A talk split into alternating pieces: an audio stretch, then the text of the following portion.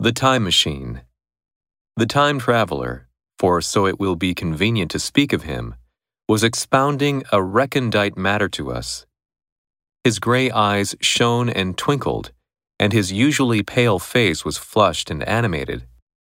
The fire burnt brightly, and the soft radiance of the incandescent lights in the lilies of silver caught the bubbles that flashed and passed in our glasses.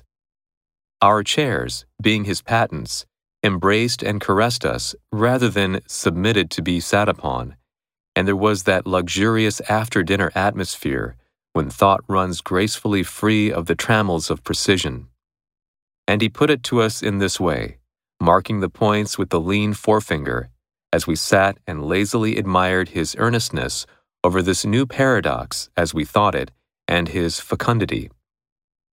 You must follow me carefully, I shall have to controvert one or two ideas that are almost universally accepted. The geometry, for instance, they taught you at school is founded on a misconception.